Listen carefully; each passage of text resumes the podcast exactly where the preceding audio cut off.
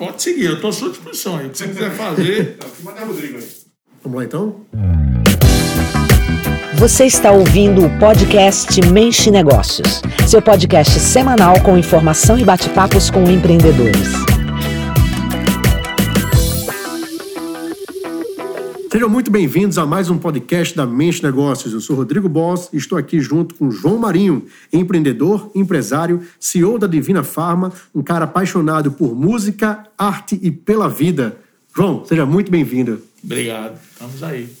Primeiro, obrigado por aceitar nosso convite né, nessa agenda tão corrida sua. E eu queria já começar provocando você sobre a sua paixão pela música. Gente estava até batendo papo aqui nos bastidores, né? É. E falando que a música influencia a vida das pessoas e como é a influência na sua vida. Primeiro, a história engraçada de música, né? Que eu, eu, eu nunca imaginei na minha vida que eu ia conseguir arrumar uma, uma coisa melhor do que o iTunes. Quando eu conheci o iTunes, o iTunes comecei a comprar música por música, né? que antigamente você comprava um, um CD. É, isso é recente, né? Porque eu sou da época ainda de você ter. o LP. É, tinha tudo, LP, tudo. Mas já na mais recente, com um CD, você já pô, comprava um CD lá, tinha várias músicas que você não gostava, você não tinha como facilmente gravar. E aí, a Apple, quando, quando eu vi a primeira vez um, um, um, um iPod, iPodzinho, né? Quando eu tocar música, é, é o iPod. Era o né? iPod, né? que lançou o primeiro iPod. Porque o primeiro iPod era, era o, é, o primeiro iPod era uma coisa grande e tal. Eu, eu tava nos Estados Unidos, aí um, um cara, a gente foi na casa do cara, o cara ficava botando cada música melhor do que a outra. E eu ficava procurando onde é que ele estava trocando o som. E também vi que não, não, não era uma rádio. Eu falei, esse cara tá tirando isso da onde? Aí eu perguntei ele, só, você tá tirando. Eu tô ouvindo muito. É rádio isso? Isso não, não, isso é um iPod. O iPod? O que é iPod? Ele me mostrou o equipamento, não, o iPod. Eu falei assim, o que é isso? Não, é da Apple, não conhece não? Não, não conheço não. Essas músicas estão aqui dentro. Aí eu, dentro dessa caixinha aí, ele, é. Mas Tá tirando onda, pô. tá tirando onda. Ele, não, pô, tá aqui hoje. Qual é a música que eu ouvi? Eu disse, tá bom, eu quero ver esse cara. Tem Supertramp. Aí ele, tá, quer ouvir o quê? Dreamer, tá. Eu, pô, tocou, né? Eu, ah, eu quero Mick Jagger, bota aí Rolling Stones. Aí, pá, pediu. Aí eu olhava assim o negócio. Não é possível. Aí tava um amigo meu, Paulo Meira, que a gente tava fazendo snowboard lá, na, a gente tava em Utah. Paulo, tu já viu isso aqui? Ele ficou lá impressionado com aquela tecnologia. E dali para frente, né, eles foram ficando menores. Eu usei durante muito tempo aqueles mini iPod e tal. E um, um, tempo depois a Apple lançou essa questão de você comprar o, a música individualmente, né? E você ir carregando no seu, no seu iPod, no seu computador. Eu achava aquilo ali fantástico, porque pagava era 90 centavos de dólar por cada música. Você lançava um CD novo de quem quer que seja, você vai lá e compra a música que você quer. É, você compra duas músicas de uma, você vai fazendo isso, lá seu playlist. achava aquilo fantástico. Aí um amigo meu chegou um dia e disse: Rapaz, tu é muito atrasado. Tu já ouviu falar no Deezer? Eu, não, o que é Deezer? Rapaz, o Deezer, tu paga uma mensalidade, tu vai escutar todas as músicas que tu quiser. Aí eu fui lá, conheci o Deezer. Cara, fiquei impressionado. Esqueci o iTunes. Esqueci aquela Cara, que coisa massa. Comecei a fazer playlist, fazer música, adorava ouvir a música todo dia, escuto música todo dia. Passou mais uns seis meses, o cara fala para mim: Ó, oh, tu estás tu estás com o Deezer? Tô, esquece aquilo lá. Tem um negócio melhor ainda. Spotify. Ah, não vou trocar, não. É impossível alguma coisa ser melhor do que o Deezer. Ele ser. O Spotify é melhor. Aí eu virei, hoje eu uso o Spotify. Daqui a pouco vai ter uma coisa melhor ainda do que o próprio Spotify, porque é uma Está no Spotify ainda, é? Tô ainda. Mesmo. Ah, você não conhece. Mas é, é impressionante, porque é, é, como... Mas, assim, evidentemente que a música, ela faz parte né, da vida de todo mundo, né? Acho que de todo mundo no mundo todo, né? Eu escuto música diariamente, é, como eu estava contando aqui, eu acordo, vou tomar banho já ligo minha caixinha de som do banheiro, meto lá o, um, uma playlist e já começa a minha vida ali de dia já ouvindo música. Traz sempre excelentes recordações de épocas, né? de, de, de, de, outro, de outras coisas da sua vida. Então, assim, a, a, música acho que é uma paixão muito grande de. Não só minha, né? Acho que de muitos e muitas acho pessoas. que todo mundo. Todo mundo é, tem alguma música, é, alguma trilha sonora é, que faz parte da vida, né? É. Muito massa, Taime. Fala o seguinte, como é que você se definiria hoje? Você empresário, pai, líder, né?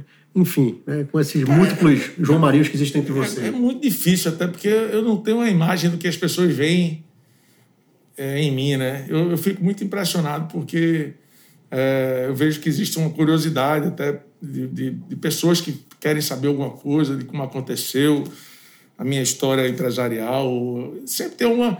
Mas assim, eu, eu, eu levo minha, minha vida como eu acho que eu, eu, eu, tento sempre ser feliz, diariamente. Né? Acho que se tem alguma coisa que está lhe incomodando, você tem que mudar o rumo. Né? E eu tomei decisões muito importantes na minha vida, difíceis, né? várias é, durante a minha vida. Por exemplo, eu, com ainda muito jovem, resolvi não trabalhar mais com meu pai, com meus irmãos. A gente tem uma empresa familiar. E então ali na empresa familiar, meu pai é, ficou viúvo muito cedo, ficou muito desgostoso com a morte da minha mãe. Eu comecei a trabalhar com meus irmãos, a gente começou a trabalhar junto, muito, muito jovem ainda. E naturalmente, muito jovem, começa a ter briga, é, desentendimentozinho, aquela coisa. Eu detesto briga. E eu cheguei à conclusão que era melhor para mim era tentar fazer uma carreira solo e, e não ficar ali daquela facilidade, né? porque já existia empresa, eram, eram, eram empresas bem, não eram empresas que tinham uma, uma vida já lá, né? meu pai tinha construído também, a, tinha feito a, a história dele. E é uma, é uma decisão difícil, porque eu, eu, quem quis sair fui eu, então eu saí sem, sem dinheiro, sem nada. Eu vou, vou, vou, vou tentar a vida isso é uma decisão difícil você tomar, porque é, eu era jovem, já era casado, já tinha o meu primeiro filho. E, assim, foi uma decisão dificílima, com o apoio da minha primeira esposa, que é uma grande amiga minha.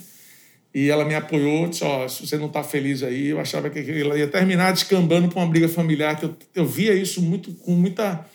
É, você, as famílias brigarem por conta de empresa era uma coisa que eu vi várias aqui em Pernambuco. E eu não queria que aquilo acontecesse, porque eu, eu gostava muito dos meus irmãos e gosto, é, somos muito unidos até hoje, eu e meus irmãos. Eu acho que ajudou muito isso, de, de não ter ficado lá e ter criado um certo atrito.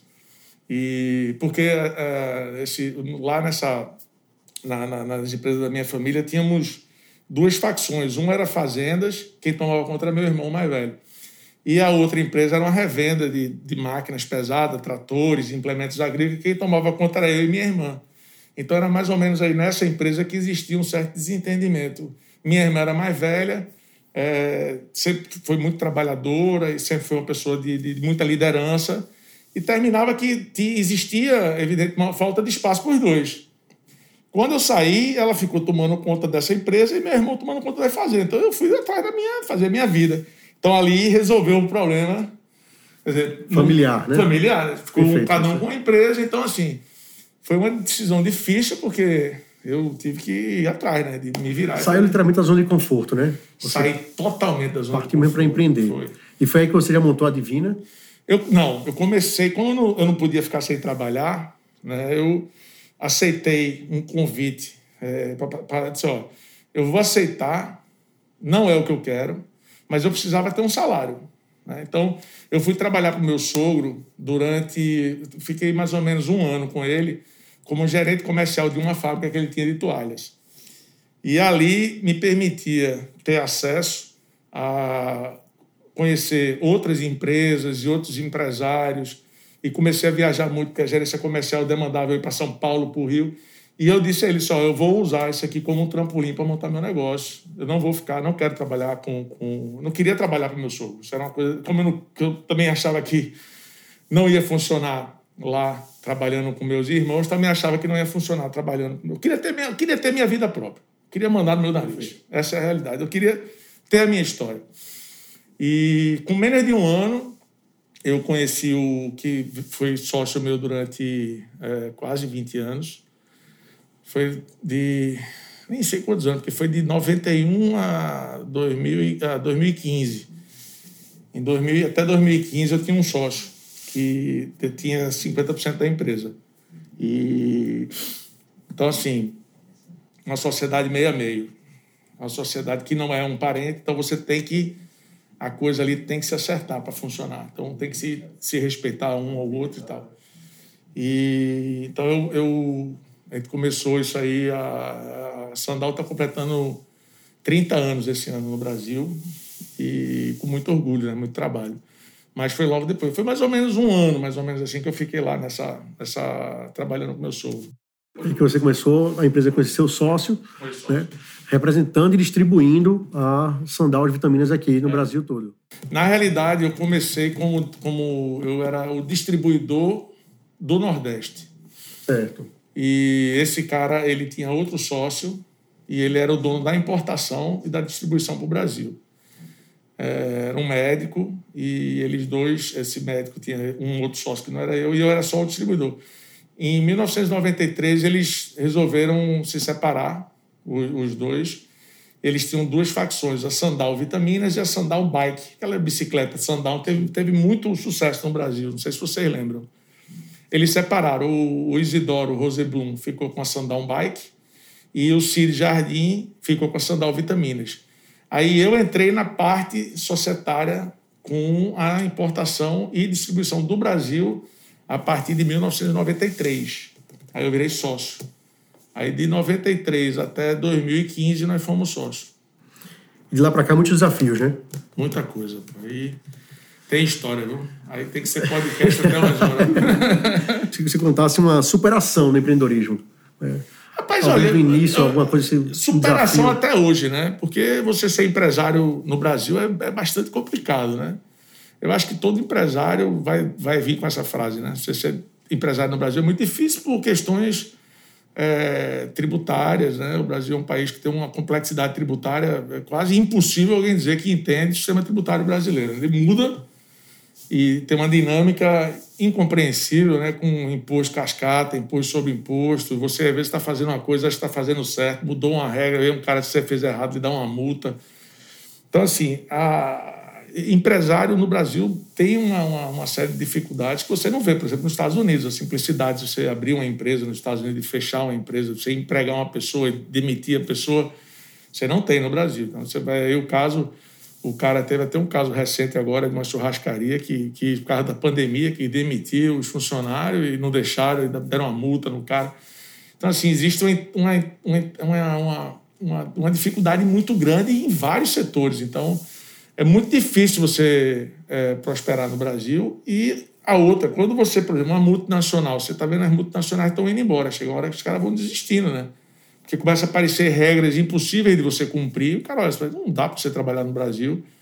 Tem multinacional que vai embora. A Ford acabou de ir embora do Brasil. Está vendo? A gente vê casos e casos de, de empresas que. Hoje eu estava lendo a decisão que a, o Uber uma, uma, um, foi é, condenado na Justiça do Trabalho, vinculando um motorista que tinha feito um acordo com o próprio Uber e o ministério, a, na, na, audiência lá, o juiz não, não concordou.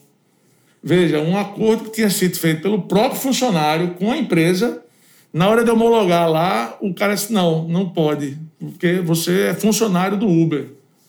Aí o cara, é um negócio tão sem lógica. Como assim? O cara não tem condições dele responder por ele, você precisa ter uma então cria muita dificuldade. Eu tive várias dificuldades assim no, no, no meu meu ramo é super difícil porque a gente tem um hoje tá todo mundo conhece bem é, a Anvisa, né, que é um é um órgão que é extremamente é, você é, tem que estar tá dentro de um critério extremamente rígido e se você tiver alguma coisa fora daquele critério, você veja aí, a gente está todo mundo querendo importar vitamina hoje é, saiu, foi ontem a decisão de que não vai poder importar vitamina Sputnik russa, né? porque a Anvisa não permite. Mas vai lá um juiz lá na Bahia, autorizou o governo da Bahia importar vitamina sem autorização da Anvisa. Então você veja que é uma coisa completamente louca no Brasil. Como assim um, um juiz? Qual é a capacidade que um juiz tem de dizer que a Anvisa está errada? Se a Anvisa que tem a parte técnica para analisar. O cara foi lá na, na fábrica da Sputnik na Rússia, chegou lá, olhou só, essa fábrica aqui, eu acho que ela não está fabricando de acordo com como a gente acha que deve ser fabricado. A Anvisa é uma, uma, uma um órgão, um, regulamentador. Um regulamentador técnico. Os caras estão lá, são pessoas preparadas. Um juiz, ele não, não sabe se. Né, como, como é que o juiz pode julgar se aquela fábrica é boa ou ruim para você. Eu não estou nem dizendo se é boa ou se é ruim, nem sei. Só estou dizendo como é que não, funciona sim. no Brasil. Cada um deveria tocar o seu é, quadrado, né? E aí e a gente tem. Outro, isso né? são dificuldades. E aumenta a burocracia eu, tive, eu tive várias histórias de, de, de, dificuldades durante esses 30 anos de importação de vitamina. Um produto que é vendido em larga escala nos Estados Unidos como suplemento alimentar. Durante um período longo no, no Brasil, parte da minha linha era considerada medicamento. Então eu tinha que ter todas as licenças de uma fábrica de medicamento um laboratório dentro de uma empresa. Eu não tocava, o produto vinha importado. Eu pegava ele e vendia. Não, não, não, nem mexia no produto. Manipulava. Zero. Mesmo assim, eu tinha que ter todas as licenças de uma fábrica de, vitamina, de medicamento no Brasil. Para vender, sabe o quê? Vitamina C. Vitamina C até 2018 era considerado no Brasil medicamento. A única que não era considerada medicamento era se fosse de dosagem abaixo de 50 miligramas. Vitamina de 50 miligramas, você nunca viu na sua vida, ninguém fabrica. A menor vitamina que você vai ver no mercado é 500 miligramas. Vitamina C 500. Vitamina C 500 era um, era um medicamento até 2018 no Brasil. Então, assim, mas, mas por quê? Qual é, o, qual é a, qual é a razão da vitamina C ser medicamento? Pô? Aí são as dificuldades do Brasil, né? Ô, João, e sobre a pandemia, né? 2020 foi desafiador para muitos empresários, acho para todo mundo, né?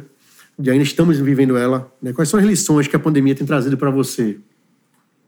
Mas olha, eu, eu Não acho, só no, no é, eu, profissional, é, né? Profissional no, e pessoal. No profissional, né? mediante essa tragédia da humanidade, que foi uma tragédia, para a minha empresa foi uma coisa positiva, porque eu trabalho exatamente com o que hoje indicam para você tomar, para você ficar com sua imunidade mais alta. Então, todo mundo hoje acho que sabe que vitamina D e zinco são produtos que, se você tomar, vai aumentar a sua imunidade e que vai fazer com que provavelmente o Covid não lhe atinja. Então, ele ajuda na imunidade.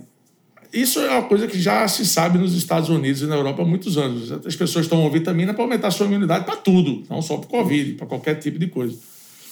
Então, assim, a, a, as nossas vendas, é, elas cresceram e, por conta disso, é, não é gratificante você estar tá vendendo numa época e vendo essa situação que está acontecendo, mas é, ela, ela trouxe um benefício comercial para minha empresa, essa, essa situação da pandemia.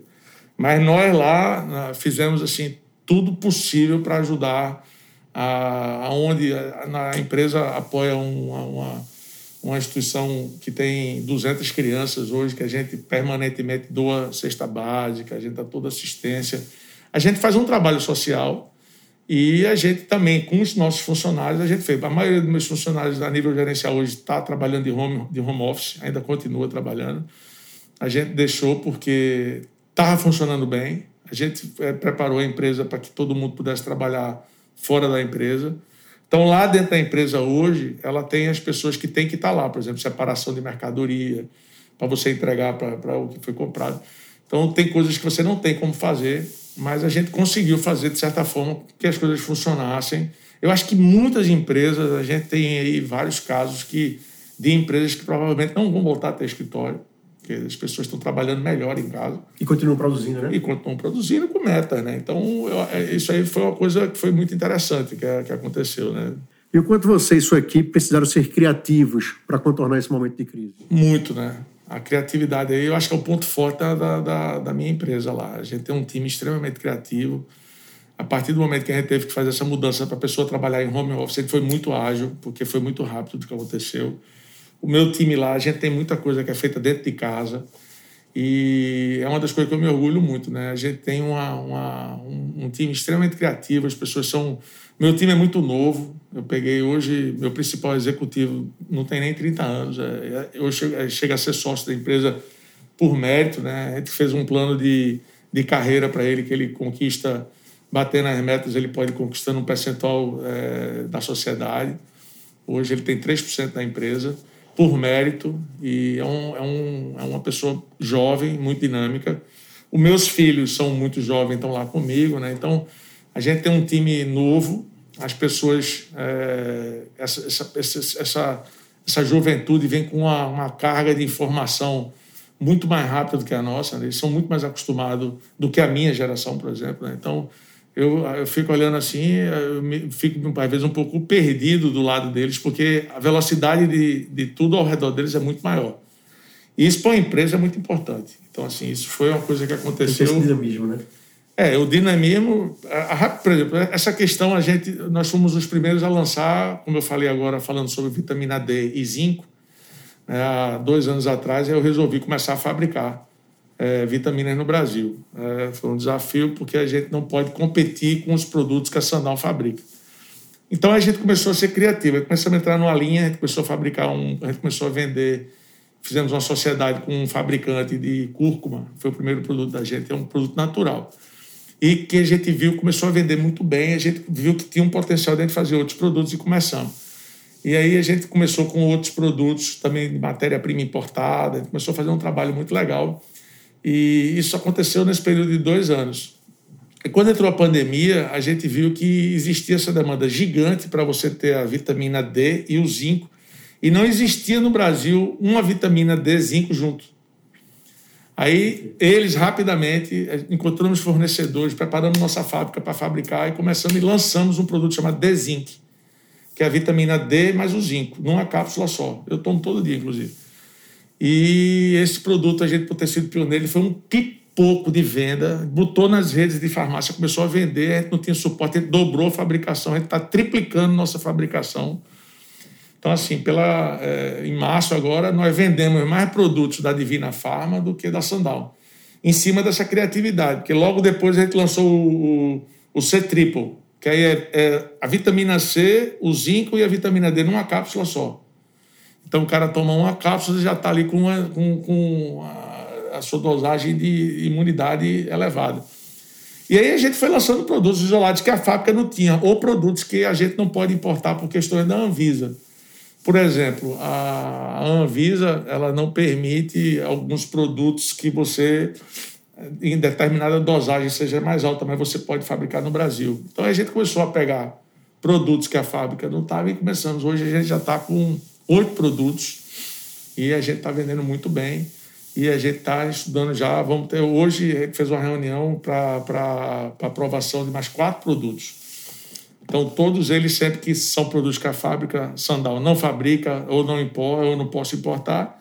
E isso aí tem sido uma coisa fantástica, porque a, a velocidade que a gente teve para fazer isso assim, é uma coisa que só um time desse jovem, com a capacidade de você pegar informação muito Um time rápido. jovem, um time criativo, um time que vê um é. problema e isso, busca ter uma solução, isso, e também tem um CEO que dá essa liberdade. Né? Então, eu gosto muito disso, porque eu, eu essa, é, a gente vê que existe muito essa questão da da sucessão. Né? Meus filhos começaram a trabalhar comigo, todo mundo ficava falando, João, tu tem que ficar ligado aí na sucessão, porque às vezes tem briga de pai com filho. Eu presenciei também casos de, de briga familiar. E eu, o meu plano sucessório, é, meu plano sucessório é muito simples. Assim, eu estou cada vez mais ficando no conselho da empresa, onde eu vou ser o gerente, o, regente de uma orquestra, e o dia a dia da empresa vai ficar com essa dinâmica criativa desse pessoal mais novo. Logicamente que eu tenho poder de veto se eu achar que aquilo aí não vai andar, senão isso aqui, não, não, aí acabou, não, não avança. Aquilo ali, poxa, eu quero, quero entender melhor, eles me apresentam. Aquilo ali, aquilo ali é certo, pá, sinal verde, quando você vê já está rodando. Então, assim, está funcionando bem, né? tá, tá tudo indo bem, espero que continue indo tudo bem. E eu fico muito feliz, porque você está trabalhando com seus dois filhos, né? Eles estão lá comigo diariamente. É uma, é uma felicidade muito grande, né? E eles também. Você estão... sente que algum deles quer sair, montar um negócio próprio, como o pai eu, fez? Eu tive, eu tive, na realidade, rapaz, um, uma, um, um caminho contrário. Todos os dois tinham vida própria e eu tive que seduzi-los. essa, essa foi a verdade, né? Eu fui primeiro seduzir meu filho mais velho, ele, ele juntou-se com dois amigos e viu uma oportunidade de negócio e montaram uma empresa de arquivamento digital chamada Arquivem. A empresa existe ainda. É, ele tinha juntado com dois, dois grandes amigos dele de, de colégio, tudo, fizeram a empresa.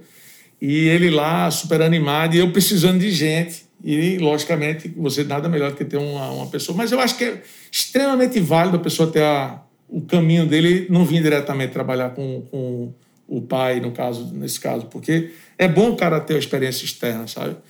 E depois de. Ele já estava lá uns três anos, aí a gente fez um acordo, ele fez um acordo com os amigos, e aí veio trabalhar comigo. E a minha filha, ela estava já quase quatro anos na Deloitte, que é uma empresa mundialmente famosa. Ela gostava muito, porque é uma grande escola para você formar. Ela sempre teve vontade de ter na Deloitte um projeto que ela liderasse do começo até o final o projeto. Ela estava com esse projeto já em andamento.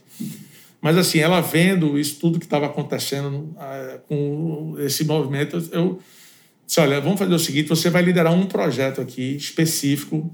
A gente tem uma ideia fantástica lá, um negócio que a gente vai lançar agora, que eu estou botando muita fé, uma startup independente da, da, da Divina Farma o nome chama NutriPack. A gente está para lançar, eu posso já falar o nome. É um, é um, é um projeto que está assim.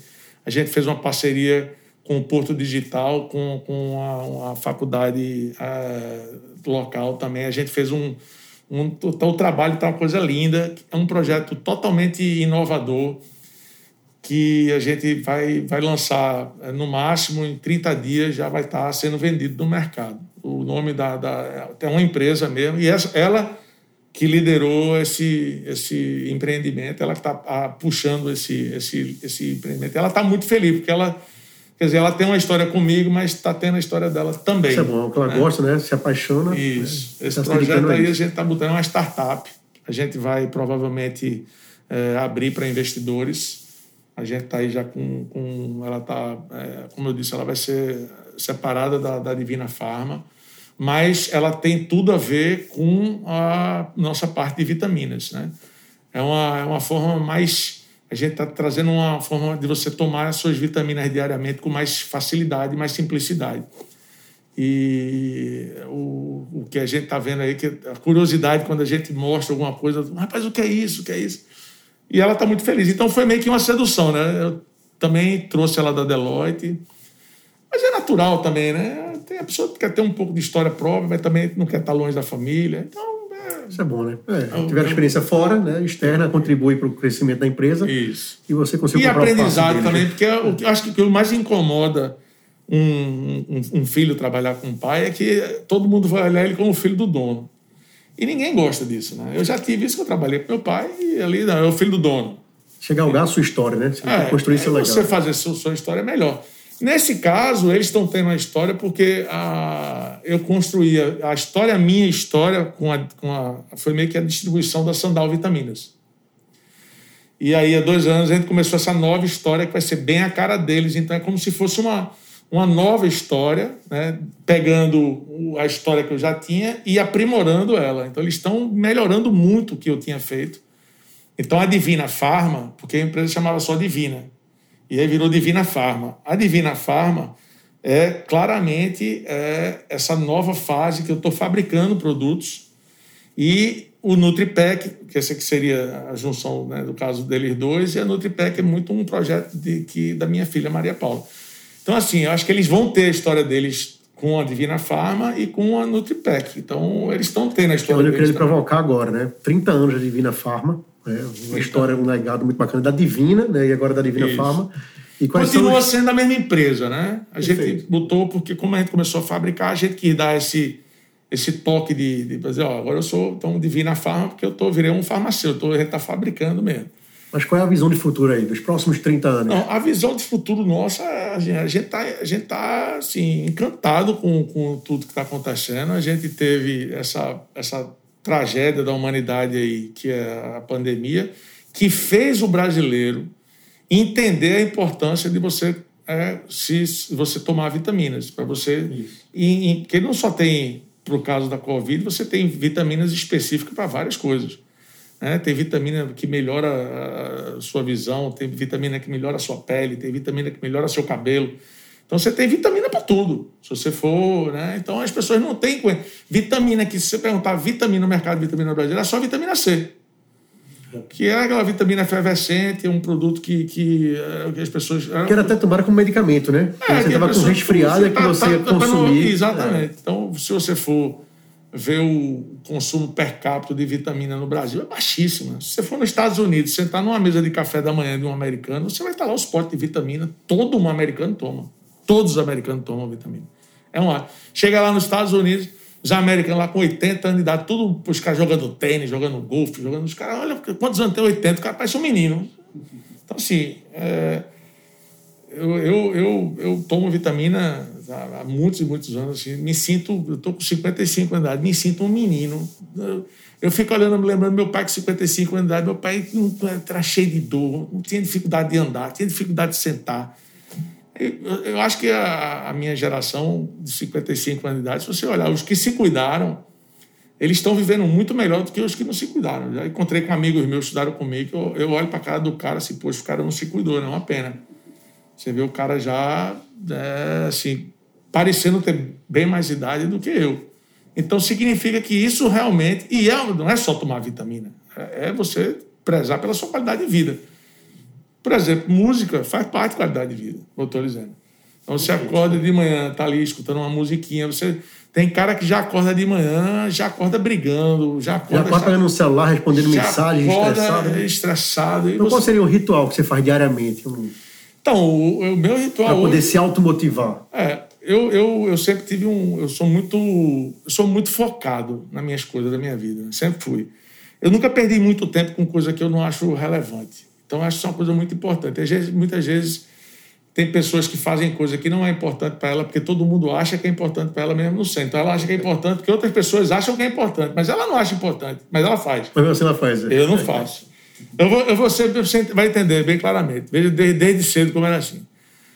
Eu, não, eu sou um cara competitivo. Sempre fui. Não gosto de perder. Só gosto de ganhar. Então, assim, jogar bola no colégio. Eu era o que a gente chamava aqui de perronha. Perronha, o cara joga mal bola, né? Eu ficava, vai tirar o time e tal. Sabe quando tem 11, aí é 5 para o lado, vai ser 6 para o outro, aí fica o último barro bola. Já, já tirou o time? Não. Quem, quem eu tiro o time? Eu era João Barro Bola. Eu sempre ficava, eu era, eu era o pior jogador. Escanteado, era é. o último. Aí eu olhava, bicho, o que é que eu tô fazendo? Só jogava se fosse dono da bola, né? É, eu era dono da bola. Eu era dono do campo, dono da bola. Dono da bola Aí é. eu ficava assim, é eu não gosto de jogar bola, porque eu não gostava, porque eu não fazia bem. Não que eu não gosto de jogar futebol, todo mundo, se eu jogasse bem, eu ia gostar de jogar bola. Comecei a perceber que eu tinha habilidade com esporte, raquete. Comecei a jogar tênis, fui campeão pernambucano. Aí eu comecei, a, aquilo eu gostava, porque na realidade o que me dava prazer não era o futebol, era ganhar o tênis. Se eu jogasse num time que ganhasse futebol, eu ia jogar bola. Então, assim, eu era focado no que me fazia feliz. Eu fazia feliz era ganhar. Eu ficava feliz quando eu ganhava, porque eu vou ganhar. Se eu perdesse, eu ficava muito chateado. Então, assim, eu era competitivo. Então, isso. Mas aí, você, quando vai ficando mais velho, você vai entendendo isso. Então, aonde é que eu quero chegar? É que você não deve perder tempo com coisa que não lhe faz feliz, pô. Eu ia ficar jogando bola infeliz, só porque todo mundo joga bola. Ninguém fazia tênis. tênis está até na moda agora, né? É, é, na época ninguém jogava tênis. Aí todo mundo jogava bola. É, o cara é T, joga tênis, o cara é T. Agora, joga bola, o cara, pô, joga bola, joga bola bem, o cara sabe. Mesmo não gostando, mesmo sem saber jogar direito. Aí o cara jogava, fazer, jogava bola mesmo sem. Então, assim, é meio. E isso foi meio que na minha vida sempre foi assim. Então, tinha. É, achava engraçado os caras, ah, meu amigo, não, toda quarta-feira eu jogo pôquer. Aí eu ia lá, jogava, o negócio ficava ali, um negócio sem graça. Ninguém...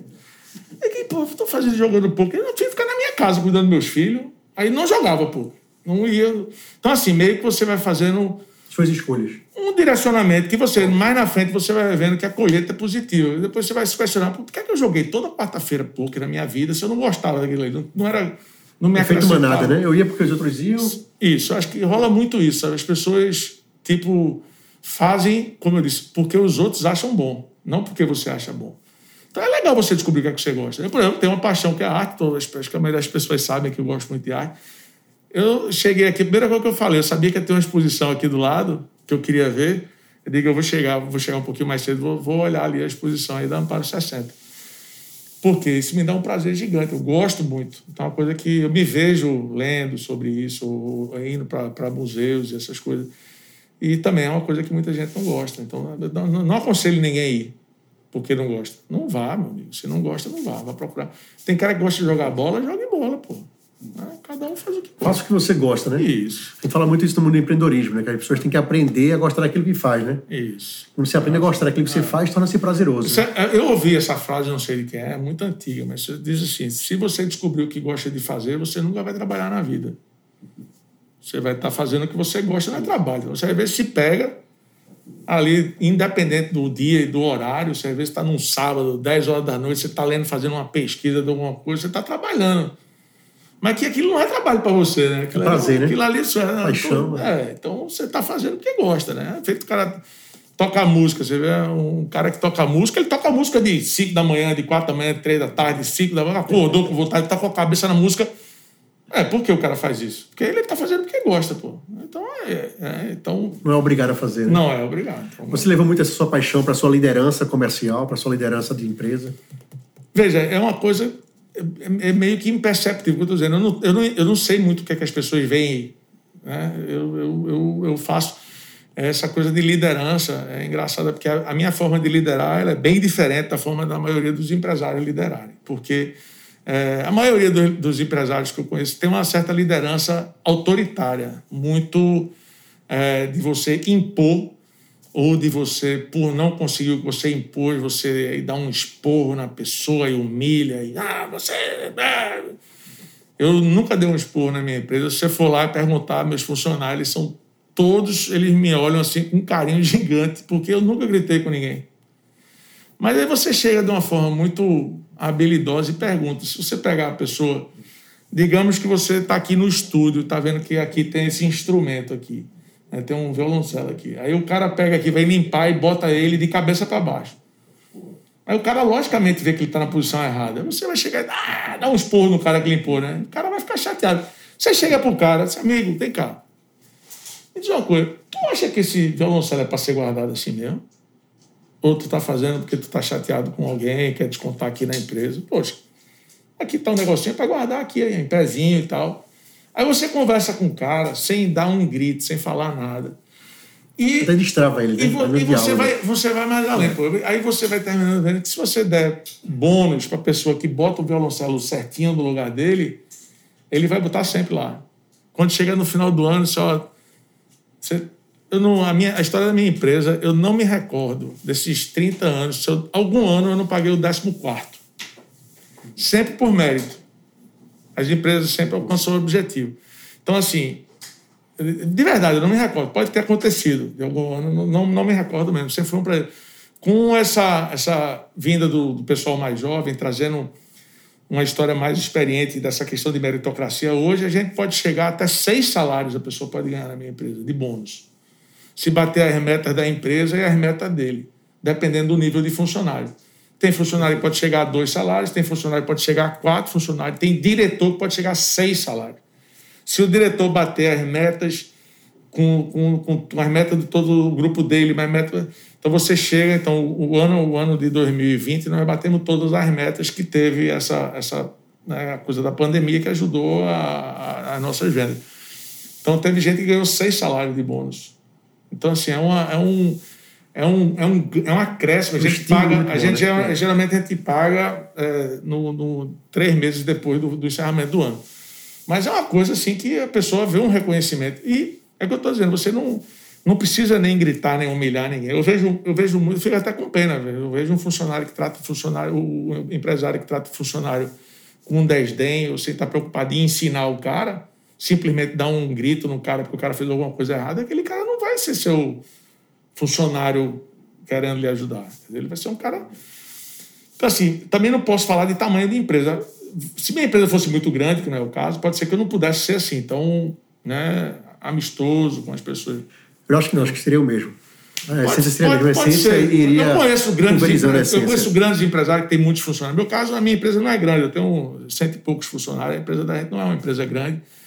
Mas, assim, você passa de mil funcionários, talvez o, é, ele perca, eu não sei, eu realmente não posso falar da experiência dos outros, né? mas no meu caso, é, é uma liderança que eu exerço de, de certa forma amistosa, não é uma. Nossa, João. Bom, queria agora falar sobre dica de cultura. Queria que você indicasse um livro, um filme ou uma série que você tenha assistido, que você acha que é uma referência bacana para quem nos escuta. Rapaz, eu, eu tenho, eu tenho assistido muitas séries, até porque filme hoje em dia está tão difícil, porque eu acho que os bons roteiristas, os melhores atores, foram todo mundo para as Para séries. séries. Né? Então, é esse trabalho da Netflix, aí depois começou todo mundo a fazer a Amazon Prime, a Disney, todo mundo entrando, vendo que isso aí é uma coisa sem volta. Eu, eu assisti agora, amei o filme que ganhou o Oscar Internacional, o filme dinamarquês, que acho que é a última rodada. É espetacular o filme desses que estão concorrendo aí pro, pro que concorreu. Ele, ele ganhou, acho que é o melhor, melhor filme estrangeiro. E tem esse som é incrível, né? É, é um desenho animado. O filme, né? É, é, um, é um filme que dá uma lição de vida. Um desenho animado para adultos, né? É, é para adultos. Já vi outros que eu gostei. Aquele, é, aquele que era da família, que tem um super-herói que não podia ser super-herói, também foi muito legal. Que é, foi um dos primeiros desenhos animados assim, para adulto que eu gostei muito. Eu não lembro o nome agora, acho que é. é não é antigo ele, que é o, o tinha um super-herói, que os filhos eram super-herói pequenininho, o filho era, era bem. Filme muito engraçado, muito bem feito. Mas eu esqueço o nome agora. É? Os Incríveis. Os Incríveis. É. Os Incríveis é, é, uma, é um desenho animado de adulto maravilhoso. Né? E a Era do Gelo. Então você começou com esses desenhos animados assim. Esse sou eu gostei muito desse ano. Assisti série agora. Eu gosto muito de série que acaba. Eu não gosto das séries que são aquelas que tem a segunda, a terceira, a quarta, a quinta temporada. Eu nem começo. Eu gosto muito quando tem uma série que acaba, tem umas que são mais curtas, que eu adoro assistir. Agora assisti o The Undoing, com Nicole Kidman, maravilhoso, com Hugh Grant, muito boa. Assisti a Orthodox, que é uma, é uma sobre uma, uma, uma judia, também quatro capítulos. Mas realmente é difícil, são muitas, né? E eu tenho lido muito pouco. Eu estou fazendo agora meio que uma leitura que é para você espairecer. Eu, eu gosto muito de Luiz Fernando Veríssimo, então eu estou lendo é um, um, livro, As Mentiras que é, as Mulheres Contam, que são vários contos dele e tudo. Não tem... Comecei a ler um livro de, de, de um, um, cara que eu escuto muito hoje em dia, é, Rodrigo Constantino, ele fez o A Esquerda Caviar. Eu comecei a ler, mas não terminei ainda. Estou lendo assim que fala bem dessa questão da, da essa coisa da, da política que está bem complicada no Brasil hoje em dia, esse, essa, essa polaridade que está acontecendo aí, ou, ou um ou outro, né? Você não tem mais. Hoje em dia você está vendo briga familiar, Muita, é, amigo brigando com amigo, polaridade, pai né? brigando com filho. Tá? Bom, é, reta final. Né? Diga aí uma frase, uma citação marcante que você gosta de usar no dia a dia, o que que marcou a sua vida? É, é, é, eu gosto muito de, de, uma, de uma frase que é, é muito referência para mim, que eu tento muito fazer na minha vida, que é Senhor, fazer instrumento da vossa paz. Porque eu tento, eu tento passar paz para as pessoas. Eu acho que as pessoas é, elas é, têm um problema grave hoje de falta de tolerância, sabe? De que as pessoas, por não acharem o que ela acha, e aí não tem essa tolerância que é necessária. Acho que você o, o exercício mais fundamental hoje que a gente deveria estar fazendo aqui no Brasil é a tolerância. É você entender que a pessoa não tem obrigatoriamente que achar tudo que você acha. Nem que o que você quer, ela quer. E não por isso você precisa ser inimigo da pessoa. Né? A pessoa tem, tem gente que gosta de uma coisa tem gente que gosta de outra. Não quer dizer que vocês vão ser inimigos por conta disso. É o, é o... Então, acho que está faltando muita tolerância nas pessoas. É uma pena, porque o Brasil é um país tão lindo, tão rico, tão. Né, e você está vendo claramente que a gente está caminhando para essa, essa falta de tolerância. Então você vê assim que está assim, a flor da pele, né? E você pega uma pandemia dessa. Né? Muita gente passando dificuldade. Eu conheço muitas pessoas que eu quero muito bem, que estão bastante apertadas. Você vê um setor que eu sou uma pessoa que gosto muito de, de sair para jantar e ter uma vida social muito ativa. Esse aí foi o, a categoria que mais sofreu, né? Pessoal de entretenimento, bar, restaurante, restaurantes, bares, shows. Né? Você vê que essa galera foi, foi absurdamente afetada nessa, nessa pandemia. E aí você, gente que você convive, vê de perto, as pessoas passando aperto mesmo. Então a pessoa fica nervosa, né? Então é natural. Eu espero que a gente consiga aí com, com a vacinação né, superar isso aí. Eu acho que a gente vai conviver ainda um bom tempo com, com o Covid. As pessoas estão achando que vai vacinar e resolver o problema. Não é assim. Eu trabalho com isso, com saúde. Você vai ter todas essas variantes que estão acontecendo. Vai estar sempre aparecendo uma variante nova. Você vai estar sendo vacinado todo ano. Você vai ter várias restrições de países que não vai querer que quem tomou vacina tal não vá. Agora saiu, né? Que a, a Coronavac, você não vai viajar para a Europa. Você recebeu a vacina da Coronavac, você não vai para a Europa. Porque ela não foi aprovada lá na Europa. Aí vai começar um jogo político, geopolítico grave, né? Você tem aí, porque essa é russa, a outra é chinesa, a outra é americana. Então você vai começar a começar a ter uma divisão no mundo, né? Que é uma coisa complicada e que aquela vida boa da gente pegar um avião e ir para qualquer lugar não vai ser mais assim. E a gente tem a sorte de viver no Brasil, né? Porque eu estou aqui nessa pandemia conhecendo cada lugar mais lindo do que o outro, aproveitando a, a, a nossa beleza, né? Que a gente tem um Brasil. Tentar extrair o lado positivo em meio a esse você, caos negativo. Você né? termina. Né? Você, o Brasil tem uma. É, Para o turismo é uma brincadeira, né? Isso aqui é um paraíso, né? Onde você vai é um lugar mais lindo que o outro. Né? O cara vai. Agora eu estou sempre, eu tô sempre viajando, né? Tenho viajado, eu gosto muito de viajar. Então eu tenho, eu tô, as pessoas, como é que você consegue vaga? Eu estou tentando ir naquela pousada lá que você foi. Eu digo, amigo, é o seguinte, eu estou programando agora o que eu vou fazer em junho. Então tu tem que entender que tu tem que começar a fazer tua reserva. Planejamento. É. Quando tu chegar em junho e for, o cara vai perguntar como é que consegui essa reserva? Eu consegui que eu fiz lá em abril, né? Eu, Isso, eu não quero. O, o cara está acostumado a pensar que não, eu quero passar meu próximo final de semana. Liga para a pousada. Ah, pousada são 12 bangalô, as outras tem 14, 15. É tudo pequenininho, pô. Os caras lotam, se for ver, aí tá tudo lotado, né? Então, assim, eu tenho feito essas viagens, assim, cada uma mais maravilhosa. Agora passei, fazia tempo que eu não ia para Noronha, eu, eu, sempre vou, todo ano eu vou para Noronha, no mínimo duas, três vezes por ano. É, e fazia tempo que eu não ia. E aí eu fui, agora passei cinco dias em Noronha. Aí o cara fica lá, juro por Deus. É bonito demais. O cara fica sentado assim, você senta ali no bar do meio, você vê o entardecer lá, vai ficando tudo rosa. Daqui a pouco você olha aquilo ali, é, rapaz, é cenário para você trazer qualquer pessoa do planeta e sentar lá e me diga que tem mais bonito. Não tem, tem igual. Essa é pra... Não, a Grécia, já fui, é lindo, é, não é mais bonito. É tão bonito quanto. Caribe, já fui, é tão bonito quanto. Pode botar aí que você. É paraíso. Nós temos, o, não Noronha só, você tem outros lugares lindos aqui, cada praia é mais linda do que a outra. Você tem a Amazônia, pô. Né? Você tem essa parte toda aí, esses. É, você vai ali para lugares, lençóis maranhenses. Você tem, é, são, são lugares lindos que as pessoas. Por que, é que não vão, pô? Agora começando aí, né? Pô, tem que começar a descobrir o Brasil, pô. João, por João Marinho, empreender é. Correr risco. Correr risco. Correr risco calculado. Correr risco. Eu digo sempre que se eu, se eu tivesse é, começado quando eu comecei, se eu tivesse nos Estados Unidos hoje, era o meu patamar de, de, de era, era outro nível, porque as barreiras aqui elas são permanentes e, e é uma coisa sem inteligência, sabe? O que incomoda muito é isso. João, eu queria te agradecer esse bate-papo, foi enriquecedor demais, muito bacana escutar um pouco da sua história também, dos desafios que a Divina Farma vem enfrentando. Né?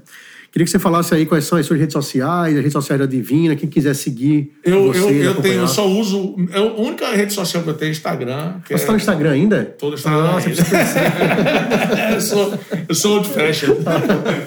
eu, eu sou do Orkut, pô. Aí. Falei, seu Insta. Eu só, tenho, eu só uso Instagram, eu tenho um Facebook lá, mas não uso o Facebook mesmo. É sempre falta de tempo mesmo. Agora o Instagram eu gosto, eu gosto de fotografia. E, e uso lá o Instagram para também ficar uma história. Estou com o Instagram desde 2012. Então, se olhar, tem quase 10 anos de história de fotografia, que se eu quiser relembrar uma viagem, o cara vai lá e acha facilmente a fotografia. Você geralmente posta ali uma ou outra foto que você mais gostou, mas você vai lembrar da sua viagem. Então, eu uso como referência também de eventos, de casamento, de coisa de família, de Natal. Então eu uso é o que eu uso mesmo, que é o, é o João Underline Marinho Underline. É o meu Instagram. E, e sou realmente usuário. Você fala, as pessoas falam no direct, agora. Mas nenhuma outra rede eu uso. Tenho só o Facebook por ter, mas não, não, não, não utilizo. E o site, rede social da Divina? Então, o nosso site da Divina é o www.sandalvitaminas.com.br, que hoje é um sucesso, porque a gente está podendo vender até 2018, a gente não podia vender via site, a gente tinha que vender só nas farmácias. Como houve essa mudança, que eu estou falando que deixou de existir, um pedaço da minha linha deixou de ser medicamento, então a gente, nessa mesma nessa nova legislação, veio a permissividade da gente começar a comercializar diretamente para o consumidor. Então hoje a Divina, ela vende diretamente para você e aí lá você tem toda a minha linha, o frete é de, gra é de graça, é grátis, né? então facilita muito, o cara não tem que nem não tem, não precisa ir na farmácia, o cara vai lá, escolhe o produto dele, a gente manda para sua casa. Tem tido assim um crescimento absurdo, um negócio assim. Eu estava vendo números, a gente praticamente do ano passado para esse ano a gente triplicou as vendas. Porque também tem a questão, a pessoa não precisando sair de casa, né? Você vai entrar no site lá, recebe, não paga frete. Massa, João. Mais uma vez, obrigado em nome da revista Mês por ter aceito nosso convite por esse bate-papo, por esse podcast. E deixe para suas considerações finais aí para quem nos escuta. As considerações finais é que vocês continuem fazendo esse trabalho. Eu adoro ver, a, eu conheço, a, adoro a revista, acho um trabalho de um gosto refinado. Você vai lá, sempre vira uma, uma referência para mim. Eu vejo várias coisas lá que depois eu vou comprar, ou que depois eu vou viajar para conhecer hotéis. Sempre tem coisas assim que eu gosto, sempre falei isso para André. Acho que o trabalho de vocês é maravilhoso e que continue. Acho que o podcast é uma ferramenta super interessante. Né? Eu acho que e está no Spotify, é, viu? É, que é, e está no Spotify. É, uma, ferramenta. Você, hoje em dia, cada vez essas coisas vão se né, conectando, né? Eu que agradeço a vocês terem né, me, me, convidado. Isso é massa, João. Valeu. Pessoal que nos escuta, que escutar mais podcast, outros episódios, entra lá no www.revistamenche.com.br e acompanhe-nos a nós também no Instagram, arroba Valeu, turma, e até nosso próximo episódio. Você escutou mais um podcast Mente Negócios. Fique ligado, toda semana um bate-papo empreendedor.